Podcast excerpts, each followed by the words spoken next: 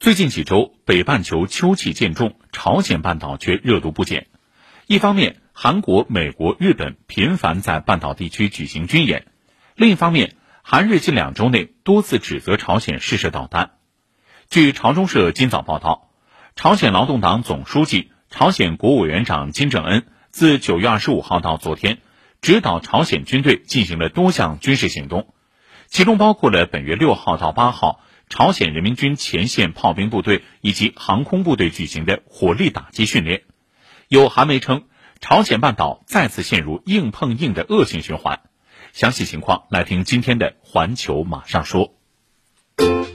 新视野、新观察、新话题、新说法，环球马上说。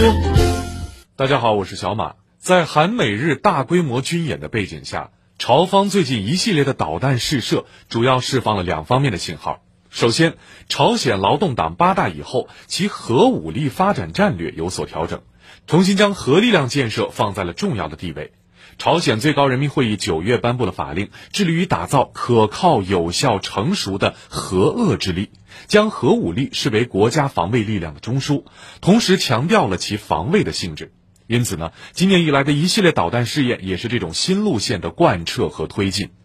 其次，作为对最近美日韩一系列大型军演的回应，朝鲜想要释放以强硬对强硬的信号。随着美韩政府相继换届，两国在对朝政策上都做出了大幅的调整，距离明显拉近，态度趋向强硬。目前，韩国尹锡悦政府已经完全改变了文在寅政府的对朝政策，还提出了两个重点：一是不以朝鲜为中心去开展外交；二是明确要朝鲜实现无核化，以此作为发展朝韩关系的前提。这种情况下，朝鲜当然不会示弱了，武器试射也算是一种反制的措施。随着硬碰硬对峙持续，舆论担心双方会不会掀翻桌子呢？有分析认为，目前半岛紧张局势处于相互刺激、轮番升级、滑向危机周期的阶段。不过，朝鲜半岛爆发直接的军事冲突可能性非常低。双方相互施压，但对话的大门并没有关闭。目的呢，也不是为了对抗，而是为了创造机会。因此，危机上升的同时，对话的机遇也在上升。